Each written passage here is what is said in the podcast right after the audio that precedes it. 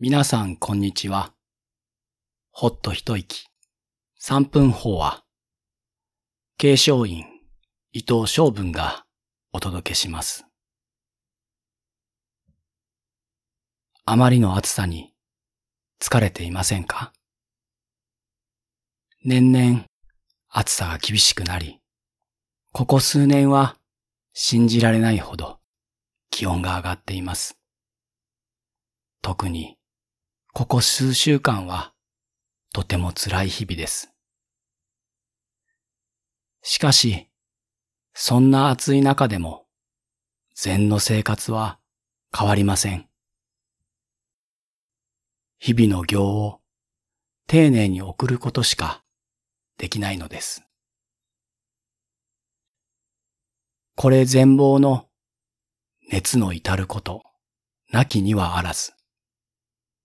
ただよく、心静かなれば、すなわち、身も涼し。当の詩人、白虚意の言葉です。禅寺の道場には、暑さがやってこないということではない。ただ、前奏の心が静かであるがゆえに、その身も涼しいのだ。暑い暑いと顔をしかめていては、その苦しさが増すばかりです。暑さは熱だけでなく、私たちの心をも乱すのかもしれません。熱に惑わされることなく、心静かに、量を求める。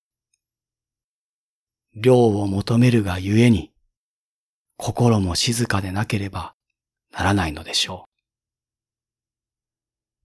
ざわめく心では、わずかな涼風に気づくことはできません。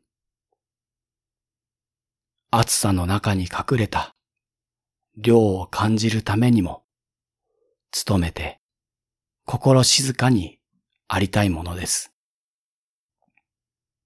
とはいえ、暑さ厳しき折、どうぞお体を気をつけて、心も体も静かに、清らかにお過ごしください。